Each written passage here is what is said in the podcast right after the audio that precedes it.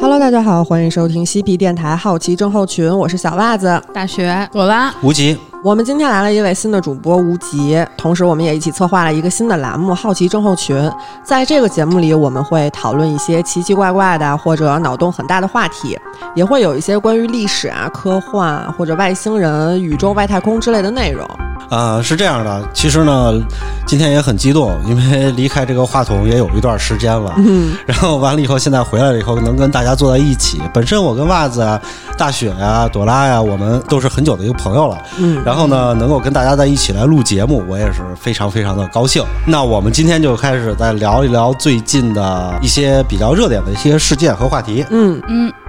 从什么聊起呢？那当然就要从那个五月十五号，咱们的天问一号成功着陆了火星。嗯嗯，这个事情的话，大家可能等的比较焦急，因为从自从之前发射到后来咱们去绕火星走了那么多圈，然后再去落的话，咱们是怎么说呢？咱们可能是先发后制了，嗯嗯，因为美国的那个探测器的话，你看它都都已经在上面放无人机了。对，嗯他们去了以后就直接落下去了。为什么咱们的探测器一直去了以后它就没往下落呢？原因就在于咱们其实对火星不熟，怎么讲？是因为那个火星啊，它上头有很多细节的一些地貌。如果你要是直接落下去以后，底底下如果是一块大石头，或哦，他者那是怎么个探测器可能就会没法用了，对，哎，对，如果就就算是我们平稳落下去了，嘎哒架到石头上架歪了，那是不是就是说我们为了调整姿态，我们还有好多别的动作？嗯，对嗯可能就会坏掉。哎，这也源自于一点，这可能大家也比较清楚，就是说什么呢？是因为美国那边的公开数据并不能让我们做到精准的这么去定位，嗯，确实是，而且的话，在航天领域里头，美国一直禁止我们参加由他们主导的很多的项目，比如说国际空间站。就禁止咱们参加。对，美国出台了法律禁止咱们参参加，只有咱们吗？嗯，只有哎这个哦，法律是真的呃有。行，真行，不愧是美国， 是，没鬼。大家可以看见，就是国际空间站的项目里还有俄罗斯呢，都没有咱们。在我小的时候呢，咱们国家当时争取到了国际空间站的一个呃零件零部件的一个生产的一个项目，嗯嗯，但是后来也被叫停了。他们那会儿已经开始美苏的空间技术战争了吧？就是斗争。呃，美苏那会儿都已经过了，哦都已经到了俄罗斯时代了，苏联已经解体了。嗯然后的话，在九十年代的时候，美国出台了相关法律，禁止我们参加美国主导的这个外太空的这个，比如说国际空间站的建设，还有一些这些东西，所以咱们国家才得需要自己去做。嗯嗯。但是我有一个问题，嗯就是咱那会儿也没发展起来，就是美国为什么这么防着咱们啊？是因为啊，其实有一个说法，就是中国威胁论吗？不是这个说法啊，其实比较神奇，嗯，就是大家可能一直在听说的，就是美国去跟外星外星人有过一定的接触，嗯嗯对吧？嗯，五十一区，哎，在今天的故事里头，我们也会讲到很多这些东西的传说，或者是怎么样，美国跟外星人之间达成了一个什么样的协议，然后而且呢，美国呢从外星那边得到了什么样的科技，所以他们才能够做到这种程度。嗯，比如说嗯当年的登月啊，外太空的这个研究啊，空间站的建设呀、还有说这些飞行飞船的这些研究。但是的话，他为什么防着中国呢？嗯嗯是因为的话，在当年的时候，大家都谣传啊，美苏都是有和外星人接触的，嗯嗯，所以他们的科技真的是比其他的国家简直领先的嗯不发是达一星半点。对对对， 咱们也可以看得出来，他们做到的东西，可能现在很多国家再给他一百年，可能都做不到。嗯，但是只有中国，中国是没有传出任何说嗯和外星人接触的。我们真的是凭借我们民族的智我们慧，建国之后连成精都不能穿，都不能进山海嗯关呢，是啊， 呃，然后完了以后，我们，所以我们就凭借自己的这个研究努力，我们做到了今天这一步。嗯，所以，其实，在美国的美国人的眼里，我们无异于等同于外星人。 对，但这么一想，哦真挺自豪的感觉。对啊，而且咱们发展特别快，对，是的，是的，是的。所以的话，到今天的话，我们登上了火星以后，确实是做到了一个怎么说呢？前人梦想，但是却没有做到的一个事。嗯嗯，嗯，下一步的话，我们肯定还也要登月，也要登月，因为这是我们记载在我们中华民族基因里的一个故事。嫦娥娥对嫦娥登月的故事嗯，奔月的故事，所以我们必须得要做到这一点。那么的话，至于美国怎么去打压，我们现在也可以看见，它打压是没有用的。嗯，在是这种打压下，只能让我们更强。对啊，我们不也就是不跟他一块儿了吗？我们自己也行。哎，在当年毛主席在抗日战争刚刚打响的时候，他写了一篇文章，叫做《论持久战》。嗯对对对《论持久战》里就有这么一句话：“封锁吧，封锁吧，封锁个几十年，我们什么都有了。啊哦，真是可以。”我们今天就来看一看，就是说这个火星为什么人类对火星这么有执念？是之前一直不是传说中说是火星是适宜人类居住的一个另外一个星球吗？那么在古代的时候，我们其实并不能够分辨火星和其他的行星之间的区别。对，然后呢，我们通过这个就是可以说是通过望远镜在观测了以后，发现金星其实比火星更近。嗯，啊，我听说那个一四年的时候，然后发现了一个新的星球，是那个开普勒呃幺八六 F 那个星球。嗯，他们说那个星球其实它的大小和质量其实是更接近地球的，而且在观测的过程当中，他们还发现这个星球的表面其实是有液态水的。对，嗯，所以这个星球感觉以后其实也可以， 会宜居就会被是吗探索一下哦啊，对，就是开普勒计划发现了很多这些宜居的星球。啊对，幺八六 F 在我印象里的话，应该是地球的一点六倍左右的质量，嗯，可但能其差实不它多的吧重力没有大那么多啊，嗯没有说你一上去就啪就趴在地上起不来 那种。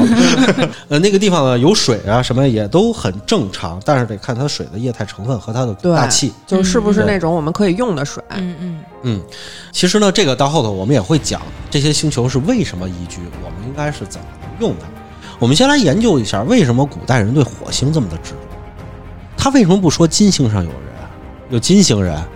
啊，是有水星人？他们很早就开始研究这些哦对星球了，就一但是说他起们来是大家为什么哦会这样呢？对对对对对，因为咱们其实地球边上的这些行星很多，而且咱们古人很早就发现了。嗯，但是呢，他们就是因为啊，在古代的时候，其实很多记载都跟这些火星有关。嗯，就中国古代就已经记载火星，呃，咱们可以看一下啊，就是咱们在贺兰山这个地方发现了好多的岩画，在今天咱们都可以去看，那是一个公园了，已经是、嗯可以去看。在这个岩画啊，它是画于七千多年以前，也就是公元前五千年左右，嗯嗯非常非常早了，早期的时候。抛开这些岩画看的话，突然发现啊，有一幅岩画里头画着一个，呃，一个人，他头戴了一个头盔，然后外面还真罩了一个衣服。在古代的时候可能看不出什么，但是在现代的时候，我们一看，这不是戴着一个宇航帽，穿着一个宇航服吗？嗯哦，嗯另外一幅岩画里头是什么呢？一群地上有一群人和野兽都在四散奔逃，嗯然后呢，他们的头顶呢盘旋着两个飞碟，哦，正有一个宇航员从飞碟上下来。哦，它是一幅写实的当时场景的一幅烟火。那不就是外星人美国那种入侵经典的外星人哎下来那样？对对对对对，但是它出现在一个七千年前的壁画上，嗯，哦，然后这个东西的话就记载了，这是第一次最古老的记载说有这个外星人的记录，嗯嗯这是在咱们这儿是吧？哎，在咱们贺兰山的哦岩画上，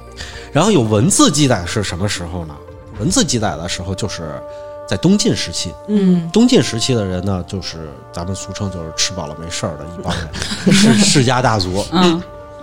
他们就喜欢写写书，其中有一个王家的，呃，就是旧时王谢堂前燕的王家。嗯嗯，这个王家的人呢，他叫王家，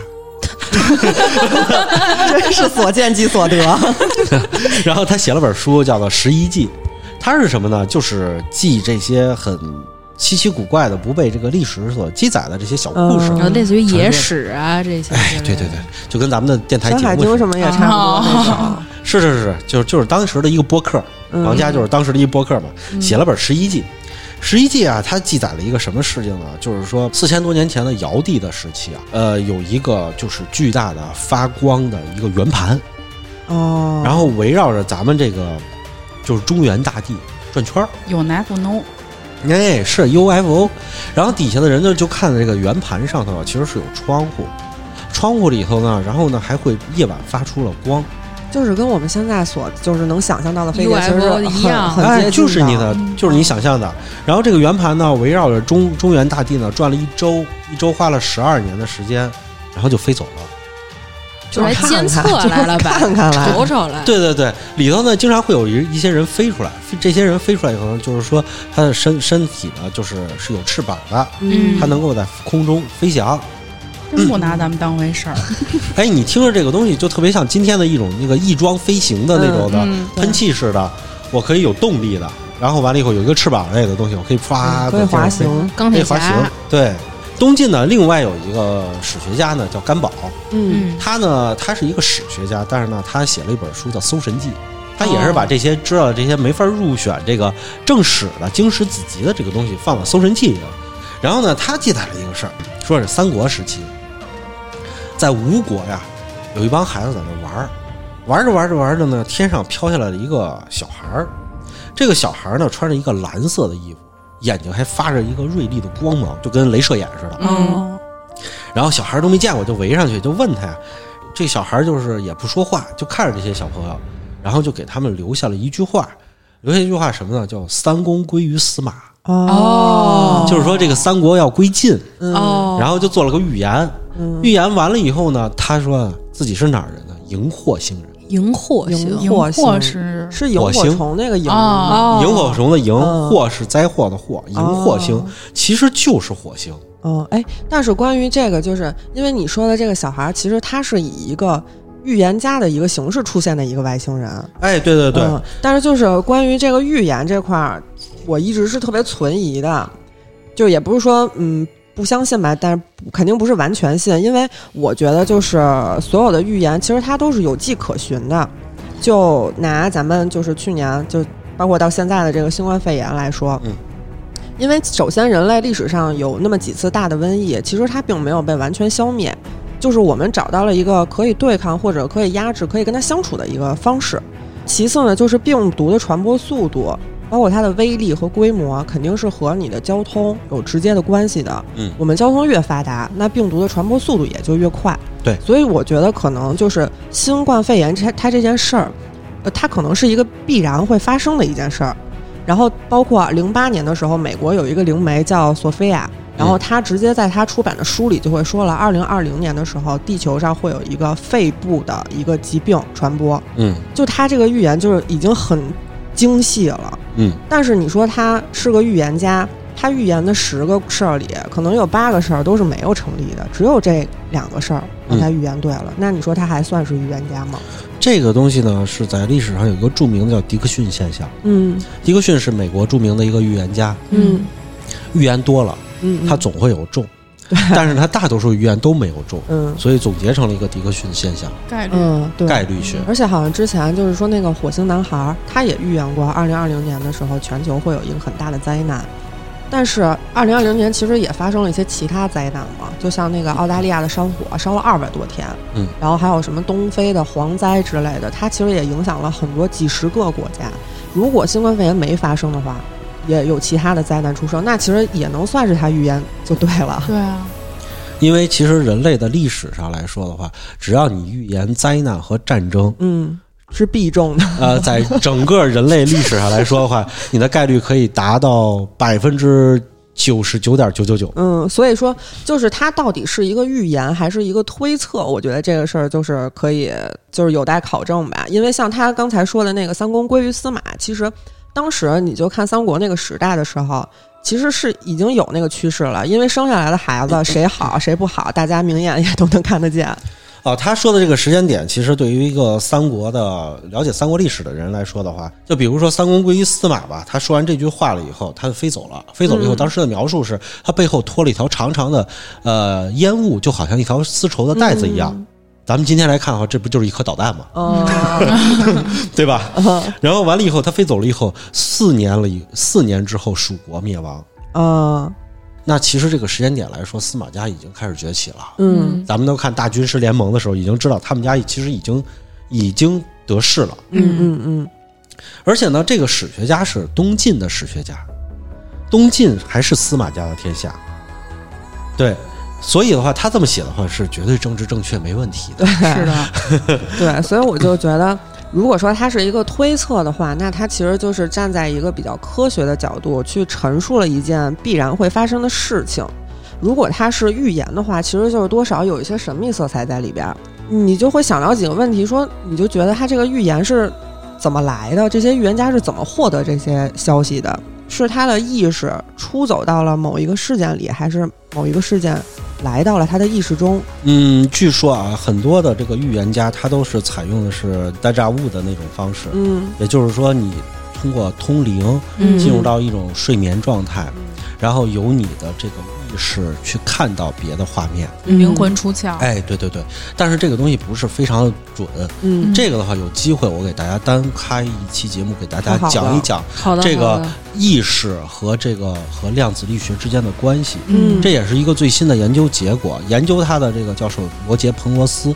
就刚刚获得了诺贝尔物理学奖。嗯，呃这也是一个非常神奇的人，行他，关系到了古希腊的这个非湿不动原理啊什么的。写在我们的档期里。对 对对，嗯，下次给大家聊这个事情。嗯不管这个甘宝，他这个到底是为了政治正确还是怎么样，嗯但是的话，在大家的心目里头，这个荧惑星啊，它就是有外星人。嗯嗯所以呢，就是在中国后来的历史记载里，就不断的会出现这个关于荧惑星来人的这个东西。你比如说《宋史》里头《五行志》，哎，这是正史了啊，嗯五行志》里头记就记载了这么一个事儿。有一年啊，西安的观塘这个地方就出现了一个怪物，这个怪物长什么样呢？它有一个戴着一个头盔，这个头盔就是好像鸡的形状一样，哦，前面尖尖的，戴着一个头盔，然后它从空中啊，在白天的时候从空中飘落，然后到到田地里以后，它不知道干嘛，在那儿徘徊来去的走，然后当地人就上去问他说：“您是哪儿人啊？”然后怎么着？嗯，嗯，结果呢，发现没法和他交流，他也他也不通。他也尝试和当地人交流，也交流不了，不知道是从哪儿来的。后来过了一段时间，这个人没办法，就又飞起来走了，嗯就是说没有交流成功。嗯哎，这个在历史上呢，也很多人会怀疑他是从荧惑星来的。嗯嗯完了以后，在清史稿的清史稿，这也是正史啊。嗯清史稿的这个《灾异志》里头也记载了这么一个事情，这个事情就比较神了，是在雍正三年的时候，挺近啊，是挺近的，在这个灵川呐、这个地方有一伙人村民上出上山去砍竹子，砍着砍着的时候，突然有一个人就在众目睽睽的这个之下的这个人突然消失了，就是大家都看见了是吧？对，就消失了，不见了。不见了。能不能哦是进入了异度空间？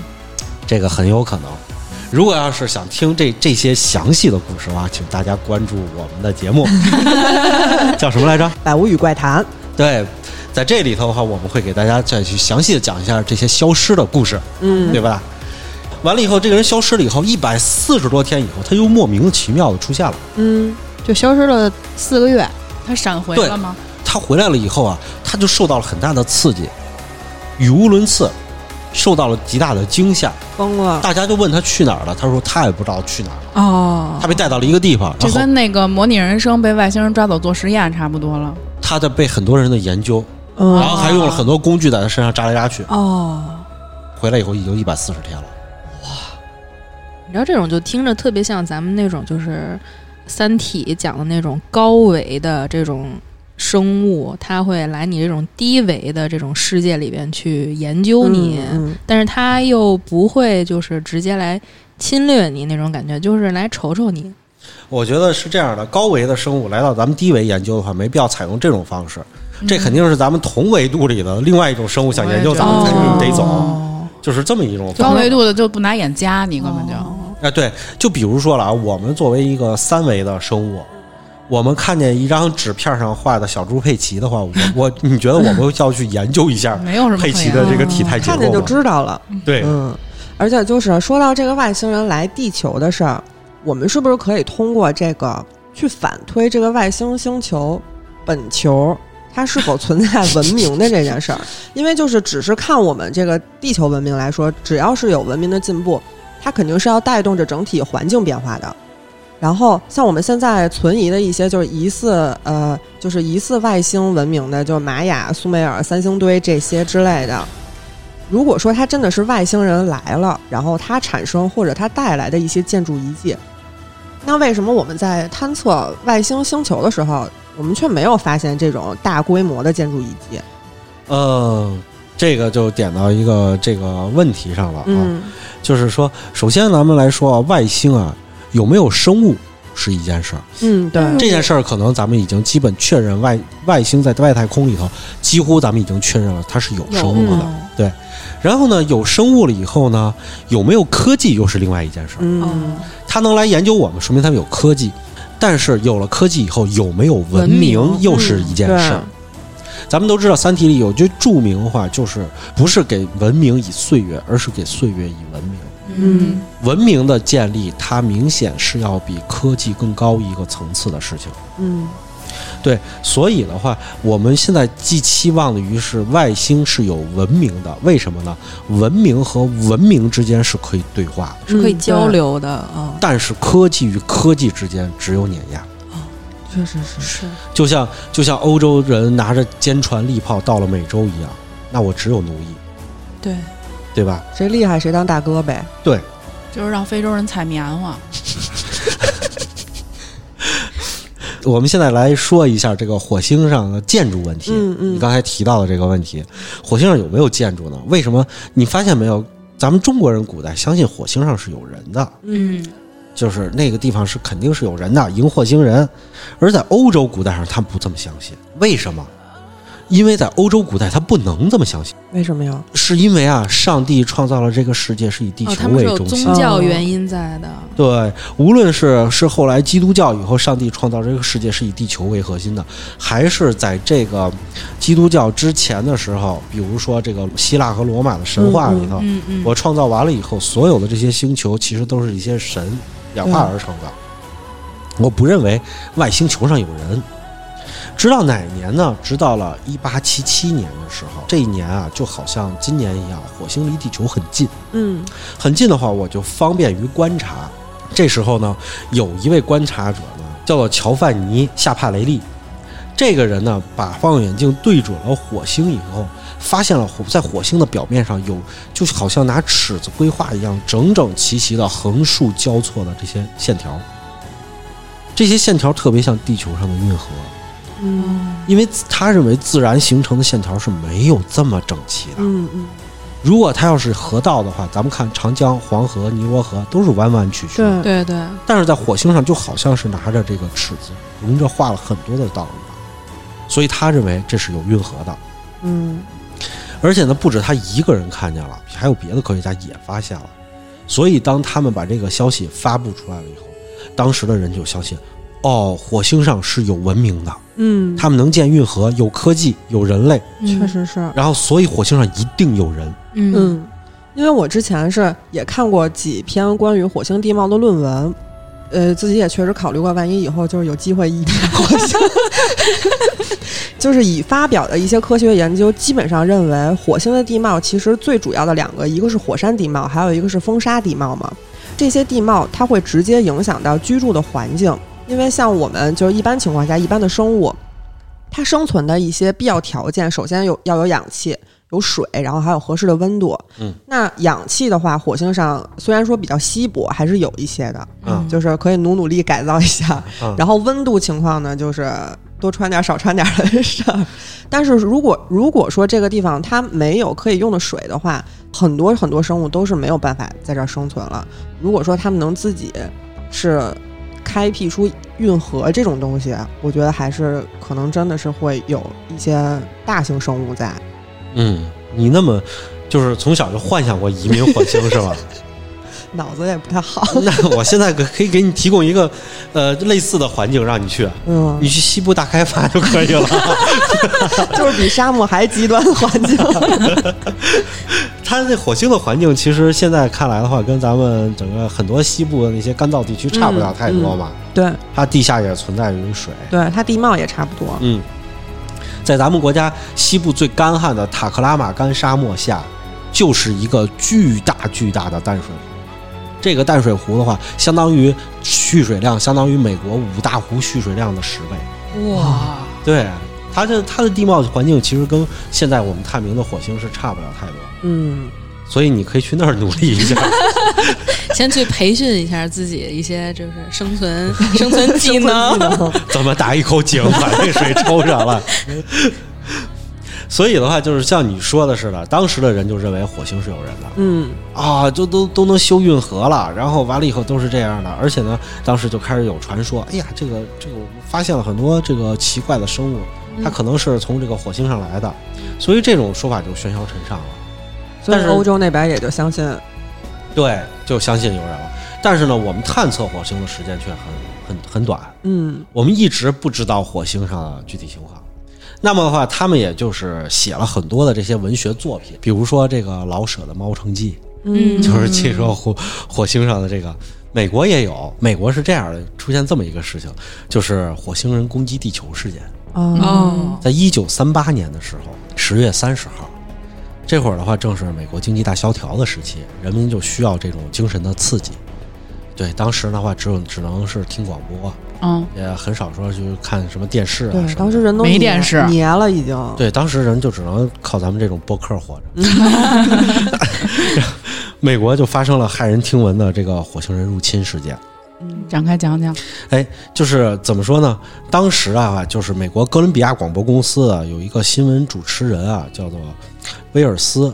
然后这个很著名的主持人，就跟大家播着播着播着节目，突然之间就节目中断了，插播了一条气象预告，然后呢，之后呢，听众们就听到了另外一条消息，就是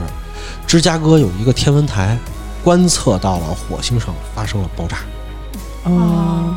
然后呢，绝大多数听众就立刻就被调动起来了，然后他们就放下了报纸，放下了什么东西，就全都去听广播去了。人类还是这个凑还热是好奇心这块，凑热闹是刻在 DNA 里 的。呃，对，然后完了以后呢，过了一会儿呢，威尔逊就回到了新闻直播间，然后呢，开始呢电话采访这个天文台的工工作的这个天文学家，嗯问这场爆炸到底是怎么回事儿。然后专家就说啊，这个可能是陨石撞击了。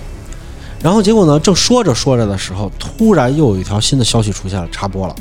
就是说啊，是在这个新泽西州啊这个农场里头，有一个巨大的陨石从天而降，我就砸到了这个农场里头。然后当时好多人都过去去围观去看，然后说这个陨石里头碎开了以后，中间有一种生物，哦嗯，就好像灰色的蛇一样。然后他们就一个接一个在爆炸现场就爬出来了，爬出来以后，慢慢的他们发现这些生物啊，这像蛇一样的生物就站起来了。哦，站起来了以后呢，就是他们手里还持有武器，这种武器喷射出一束激光，然后他们的农场就直接就烧起来了。外星人但是那会儿应该人也没见过激光吧？那个时候，哎，那时候还没有电子成像二极管呢。有这个概念吧？对对对对有这个想象了已经，嗯然后呢，就采访这刚结束，刚就现场刚结束啊，就出现了几分钟的一个静默，嗯就是什么声音都没有，大家就在这儿听，然后谁也不知道该去做什么。结果几分钟以后，广播又继续开始了。一个广播员说啊，当时的纽约遭到了外星人的袭击，然后完了以后燃起了大火，很多的尸体都被烧得无法辨认了。哦，然后国民警卫队就派了七千名官兵过去去进行抵抗了，现在已经开始了。然后就听见里头就武器的声音哒哒哒哒，然后就开始开始进行战斗。还有那激光啾啾那个，对，然后完了以后，后来当时火星人把这些持有武器的国民警卫队就给消灭了，嗯，啊他们就开始紧张，政府就开始逃跑，然然后广播里头就一片慌那乱，国民不得全恐慌了呀？对啊都得这样。对对对对对惊了都惊了，然后大家就就恐慌了，然后完了以后就听那个广播里头又传来，就是美国的当时的内政部长，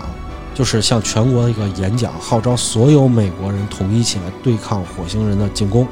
保卫地球。当时在最后的广播员说说这个是现场是什么呢？火星人在入侵纽约的时候有五个巨大的外星人的装置，而且他们里头喷出了毒气。哇，那住纽约的人不得吓死了？很慌乱，就是里头全是人的尖吼声，然后跑动声，然后最后就是说这个呼叫纽约站，呼叫纽约站。然后现在还有人在广播站里吗？还有人在广播吗？然后没有没有声儿哦没有声音了，都跑了，嗯。然后就这个事情，广播就结束了。嗯，广播结束了以后，当时美国就非常的恐慌，全慌了，全国人民就开始打电话给警察局、给这个、给这个消防局、给这个广播站，电话都打爆了。来弯弯，对， 据调查，当时的时候，就是美国至少有一百七十万人都相信了这个。哇，我的这个妈！都这个相信了，那它是一假事儿是吗？是的，是一个假设。 这个呢，其实呢，就是当时的这个威尔斯啊，只有二十三岁，嗯，他是一个广播站的一个实习生。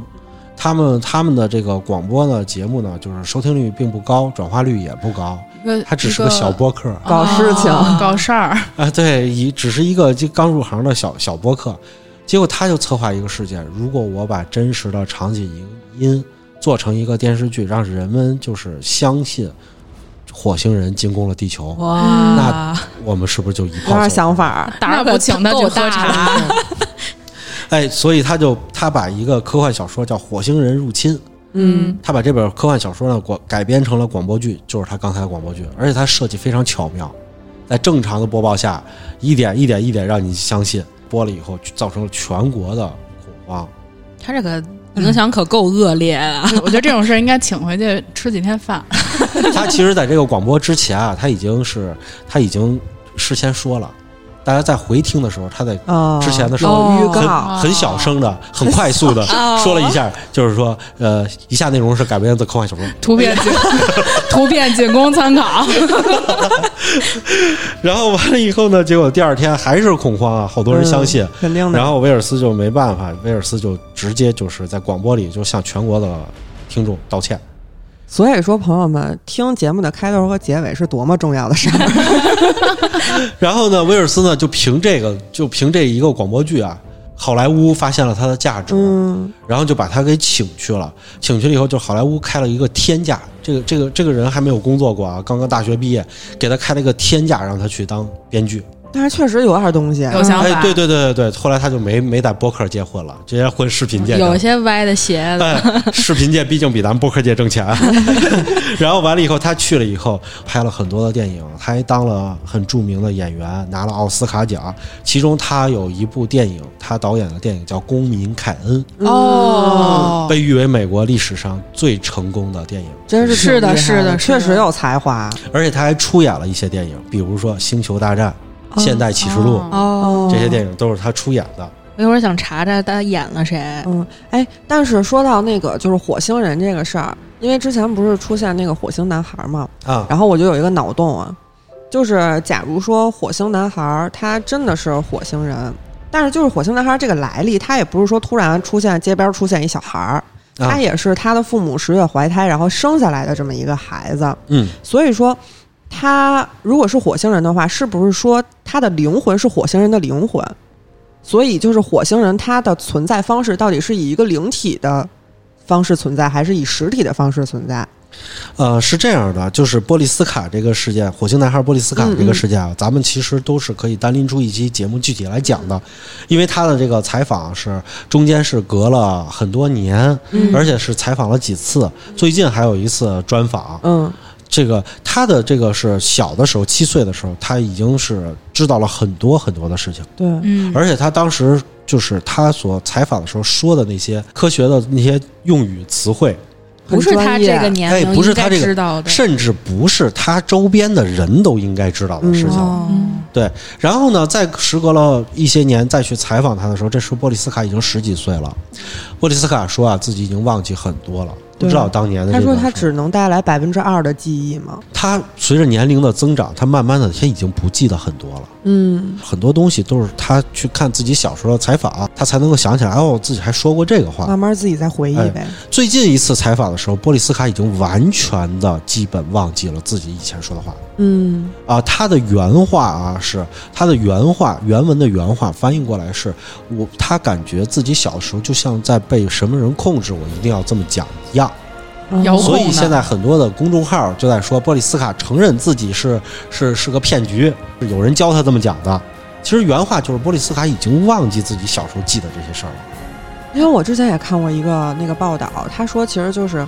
他们是呃，就是正常的投胎，他们只能带来百分之二的记忆到这个世界上。但是十岁之前我有这个记忆，十岁之后我连这个记忆就都没有了。嗯，是这样的，就是他们啊，他逃出火星了以后，来到地球，他也不知道过了多久的时间。然后他到了地球上以后呢，他只能是以附着于地球人的这个地球人的人体的这个记忆的形式存在。啊，这种东西就好像我们说的是你在遥控一个电脑一样，嗯遥控一个程序。你要想玩一个游戏，你让这个人走，你必须得有一个人去遥控他。嗯，就是这样一种情况的存在。那么这种情况的话，能不能存在呢？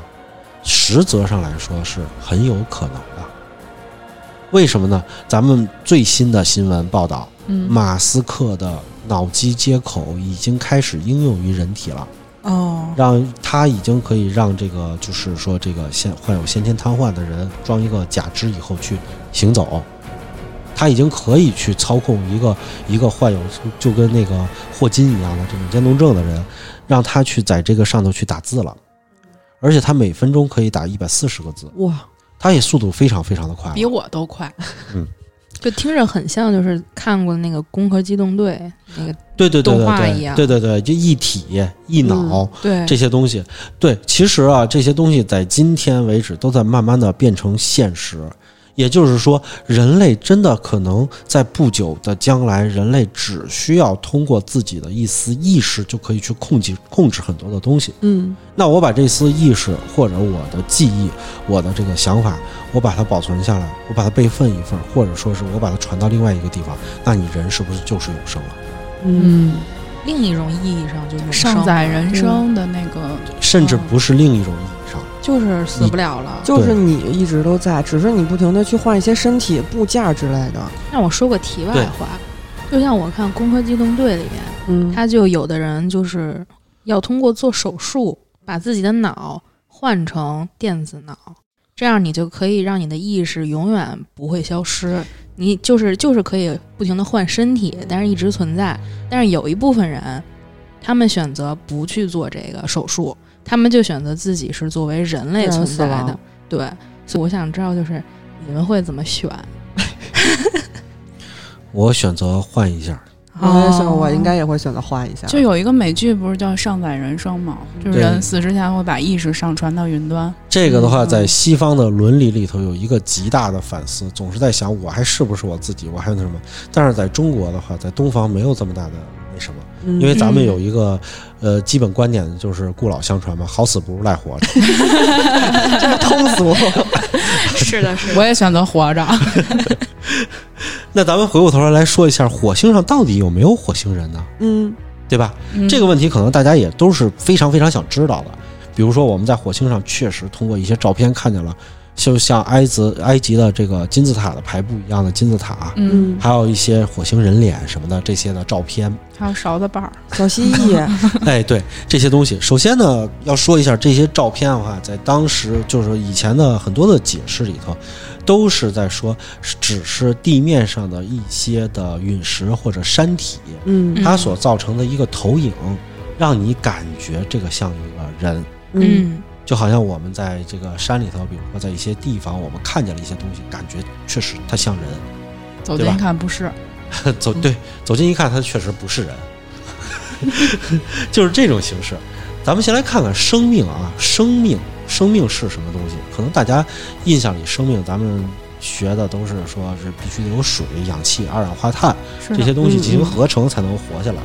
但它其实要是只是降低到生命层面上来说的话，生命并没有这么脆弱。嗯因为在四十多亿年前啊，地球刚刚诞生的时候，当时的整个的这个地球最早的这一批生物形成了这个，呃，它是通过一个复杂的流程，在岩石里头，然后有一些这些有机质，然后最后形成了一些的 D，就是 RNA 链，RNA 链以后又不小心的把它替成了 DNA，这样的话它就能够遗传了，但是它没有外壳。于是它就钻到了早期的很多的这个岩石缝隙里头，嗯，就像小房间一样去待着，来保存自己。那么钻进去的这些呢，慢慢的不停，不知道什么时候演化出了一种能力，它分泌出了一种油脂，将自己包裹，嗯这就是最早的细胞。哦，最后，当他们从这个早期的这个地热泉的泉眼的岩石里头，他们在走出来的时候，其实他们就形成了最早的生命，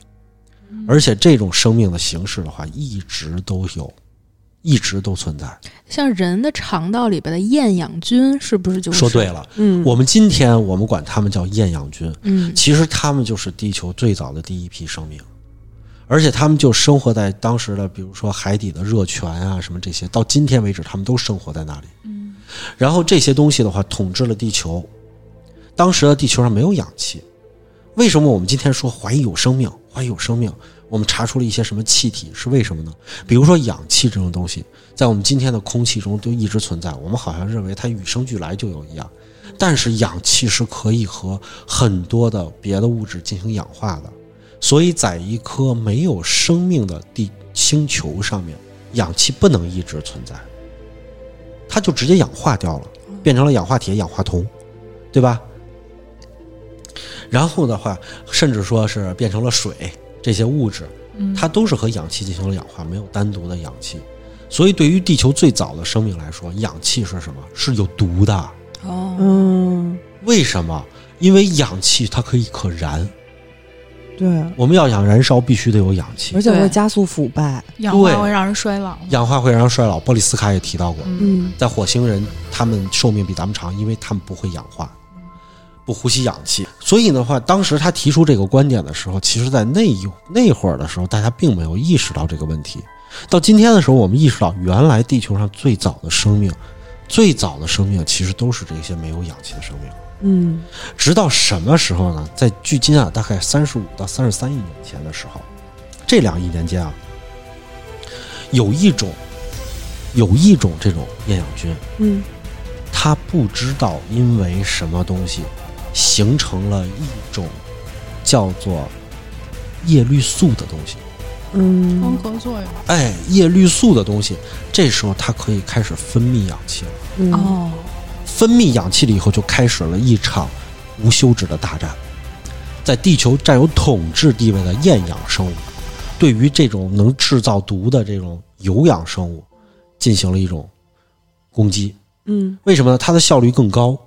它可以更好的，它可以更好的获得能量。那么对于这些厌氧生物来说，我得把你吞吃掉，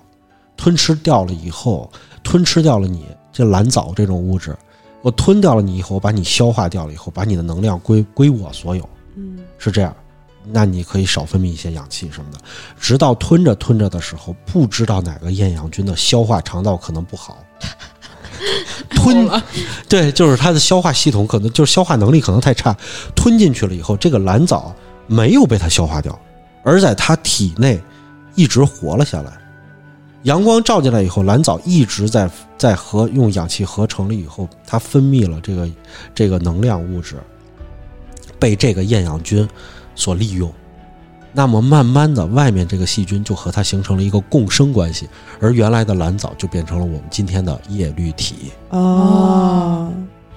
就是这样。然后完了以后呢，所以慢慢的它扩散大了以后，地球开始出现了很广阔的这个蓝藻的海洋。蓝藻到今天我们都可以知道，就比如说我们去公园里的水面上飘着一层绿色的、哦，脏脏的这些像膜一油一样的你只东管西，它叫青苔。嗯， 对，油一样的东西，这些东西就是蓝藻。哦，他们通过了很长时间的这个这个怎么说呢？这个努力努力，嗯，然后地球的大气里头开始充斥着氧气了，但是当时氧气的含量并不是很高。好励志啊，感觉西瓜，对，但是出现了问题，正因为这样改变了地球的大气层，所以导致地球突然出现了一个极大的冰期。这个冰期就变成了雪球地球，地球被整个被冰封起冰来河了，世纪嘛，被冰封起来了，嗯全地球都被封起来了，哦，不是冰河世纪，就是没有陆地，全地球全是冰覆球盖着冰，嗯第一个冰球。这也就是我们今天为什么我们科学家敢断定说这个土卫二和木卫二上的它是有这两颗星球上的是有生命的，嗯因为他们就在重复地球早期的这个事情。那么被封起来以后，直到有一天的时候，地球的火山进行了喷发，嗯，喷发以后向空气中抛出了大量的二氧化碳，造成了温室效应，冰面融化了。哇，然后融化了以后，正是真因为这一次一次巨大的雪球地球事件，所以让这些合成效率更高的这些蓝藻活了下嗯来。它们活下来了以后，因为它们能供给自己的能量，然后突然，它们开始以各种形式来爆发，听得我热血沸腾。它们来，它们来占领这个地球。嗯于是，寒武纪生命大爆大爆发诞生了。哦，我们的生命就从这一刻开始，在一个很偶然的情况下战胜了厌氧菌的统治。就是逐渐从微生物变成大型生物。对，战胜了厌氧菌的统治，嗯然后到了今天。我觉得这蓝藻跟厌氧菌打仗比人打仗听着带劲多了。特热血， 以后以后我我可以给大家来讲这个，就是讲这个历史上生物的故事。嗯，其实每一种生物都是从这种就是热血的竞争当中嗯，走上了统治地位，然后最后再去消亡的。嗯都是战士，对对对，能活到今天的每一种动物都是战士中的战士。嗯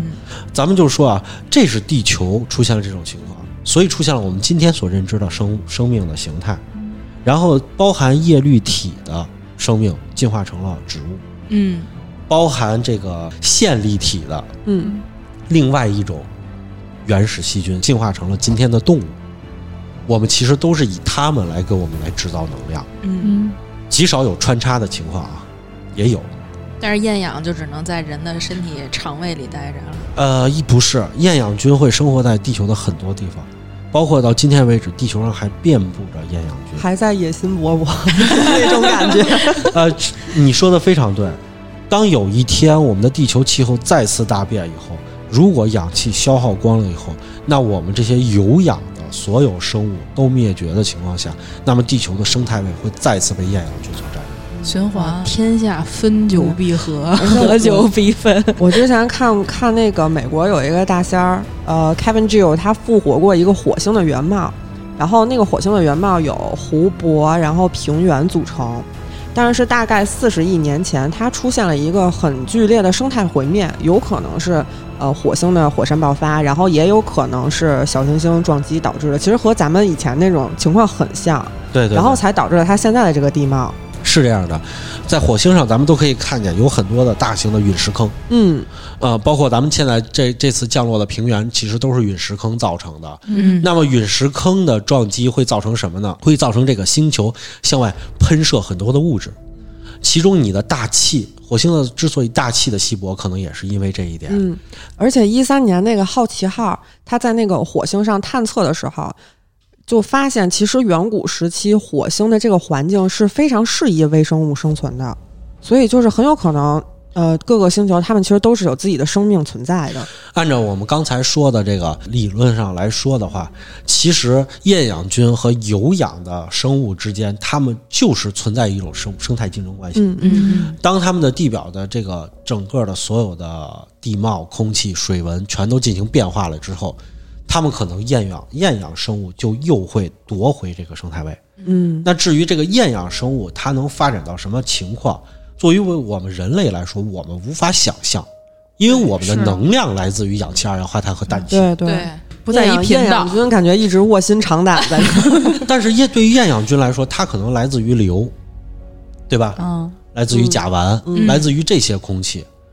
那么，所以到今天为止的话，我们其实正是在最近的十几年里头，我们科学家才转换了自己的思维，认为生物可能在这种环境下生存。对，所以为什么他们一直是竞争关系？就是厌氧菌存活的那些他喜欢的气体，对于我们来说其实都是毒气，但是我们的氧气对他来说也是是毒毒气是的，是的。你看，比如说我们到一些充满硫的这个地方去工作，比如说矿井什么嗯的，嗯嗯，你不戴这种氧气面罩，嗯，氧气面罩嗯你是没有办法呼吸的，对，你肯定就中毒身亡了。沼泽那些沼气也不行。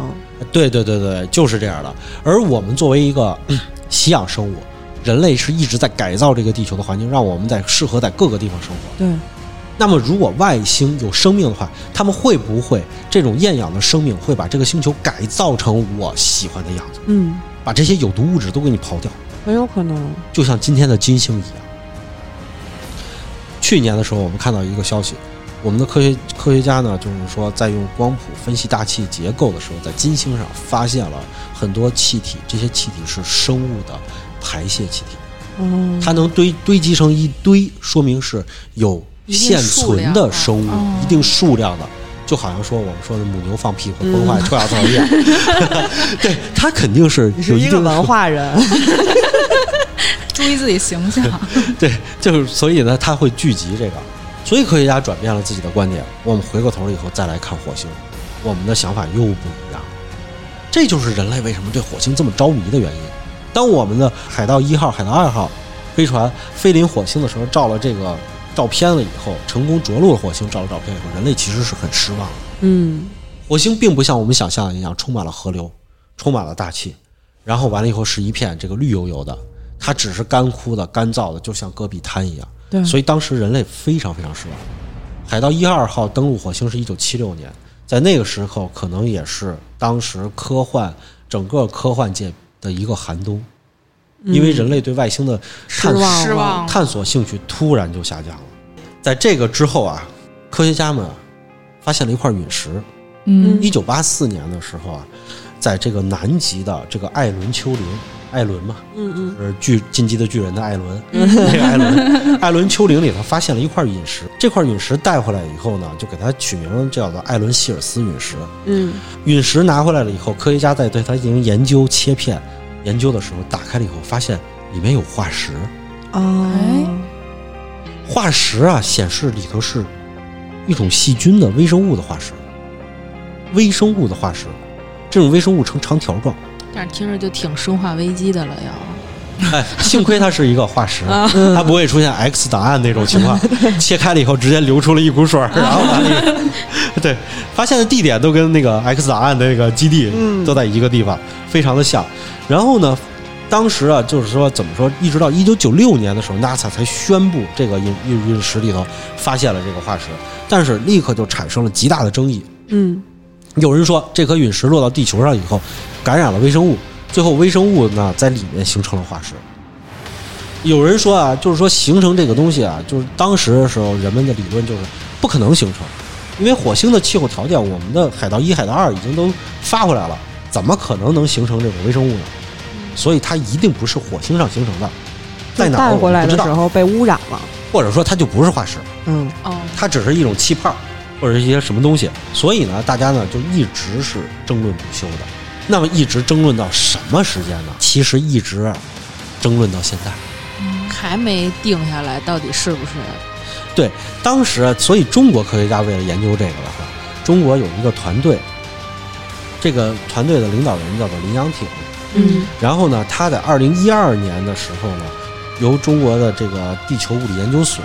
买了一颗来自于摩洛哥沙漠里发现的这个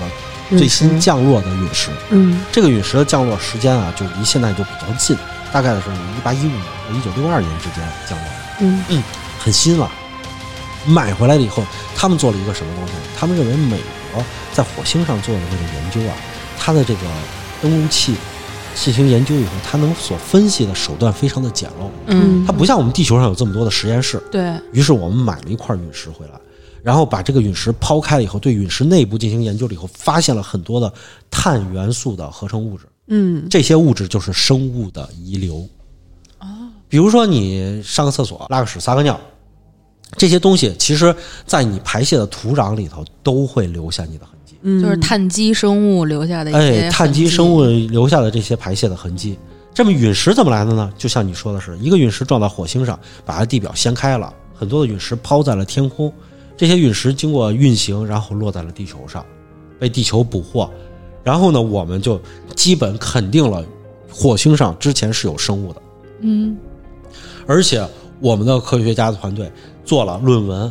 发给了《自然》杂志这种国际顶级期刊。嗯，但是这些期刊全都不予以转载，为啥呀？因为他们认为啊，第一，中国采用的这种方法，美国也研究过，但是美国当时没有研究出这个结果，中国人他们不信中国人能研究出这结果。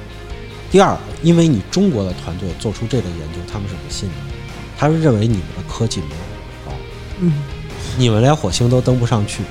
你们为为什么会是这样？再有就是，他们认为这种说法是根本不成立的，因为你是中国团队，中国团队嘛。这是歧视，对，因为美国就比如国际的顶级的物理学刊物，大多数都在英国这些发达国家手里，嗯嗯，而美国的话，它是禁止中国参与太空合作的。咱们在开头对就提到，嗯对，他就没有对想到咱们自己能到这种地步。对他根本没有想不到我们到这个地步，所以的话，他们就找了一本叫做《地球化学与天体化学报》嗯，这本刊物最终是在二零一四年的九月发表了这个文章。但是的话，我看见就是当时后来也对这个咱们的科学家这个杨挺研究员进行了一个采访。嗯就在我们在这篇二级刊物上发表完之后的两天，NASA 召开了新闻发布会，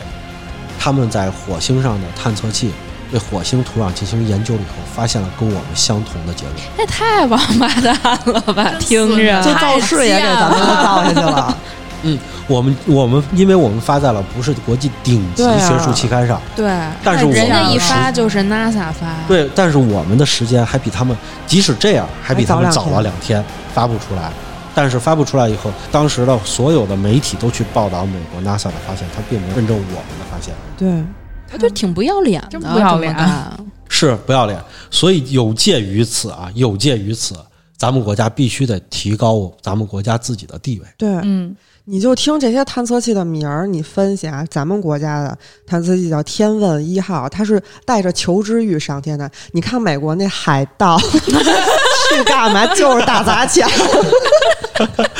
海盗、水手，对吧？这些名儿， 咱们都是什么嫦娥这对，些嫦娥、天问， 对对对对，是是是这样的。对，你看他们的名字也都是这样，所以呢，有鉴于此，咱们国家也需要有自己的话语权。嗯我们要在航空航天界有自己的话语权，站起来，不能因为他们的打压就来怎么说，就来我们就认了。就不能一蹶不振。是的，所以的话，二零一一年的十一月九号的时候，怎么说呢？我们其实就发射了首个火星探测器了，嗯，萤火一号。我们是借助了萤火和萤祸，就感觉是对嗯 对感觉它都本是有本传本来就是萤火，啊 就是古文和现代的嗯 萤火一号，我们本来就是要去发射的。但是的话，我们借助的是俄罗斯的这个探测器和这个火箭，嗯在拜科努尔发射升空，结果的话发射失败。嗯，然后发射失败了以后，我们的萤火一号本来我们二零一一年的时候我们就可以去火星，但是现在没有，失败是咱们他咱们这个哦俄罗斯失败还哦还是得靠自己这事儿。所以最后我们决定靠自己，在二零一六年的中国航天白皮书里头就明确提出了，中国是一定要实现首次火火星探测任务的，嗯，要突破火星的环绕、着陆、巡视探测等关键技术。然后我们当时计划的是在二零二零年发射首颗火星探测器，然后去环绕、巡视、联合探测，然后呢，之后我们会逐步的按照我们的计划去火星采样返回，我们甚至要采火星的样返回，比美国要更进一步，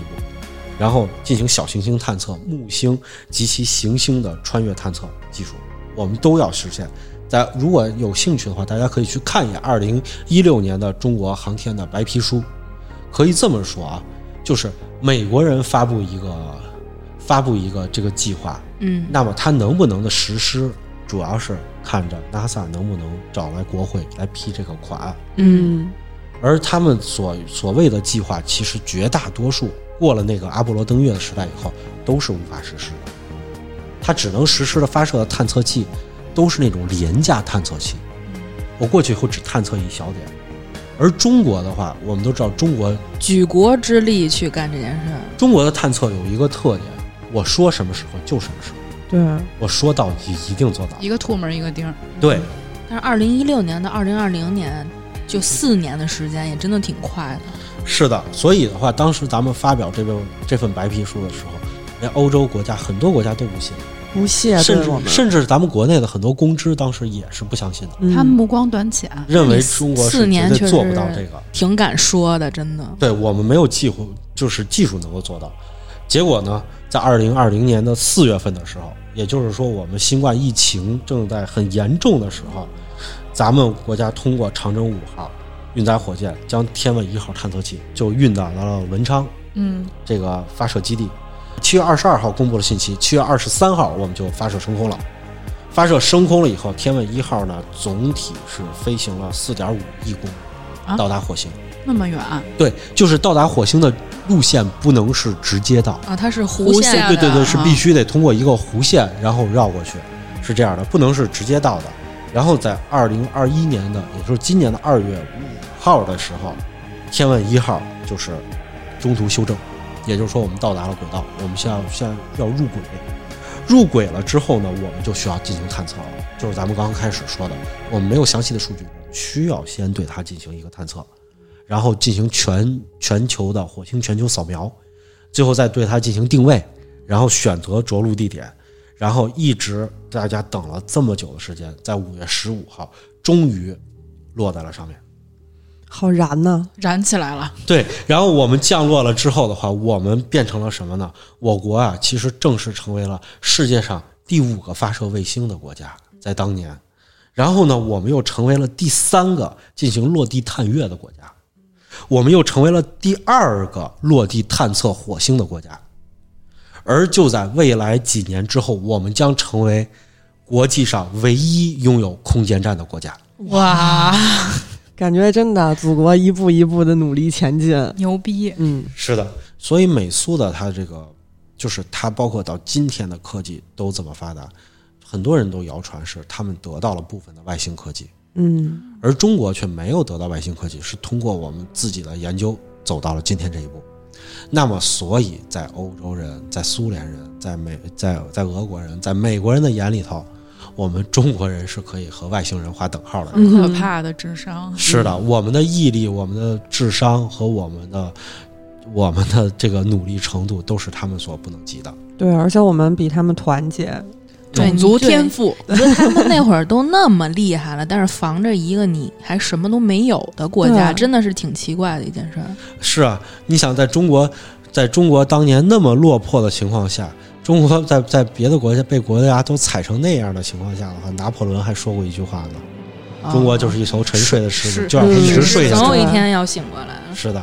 那今天我们在讨论这个飞向火星的这个事情是就就到这里就结束了，中间的话也挖了一些坑，未来会给大家去讲一 讲 波利斯卡这个事情，甚至说我们会去讲一讲别的这个就是关于别的星球的这些生物的探索的事情。嗯，嗯，最新的探索的事情，而且也会总结一些最新的中美探测器拍回来的照片，来给大家说一下最新的发现的这些嗯生物的遗迹，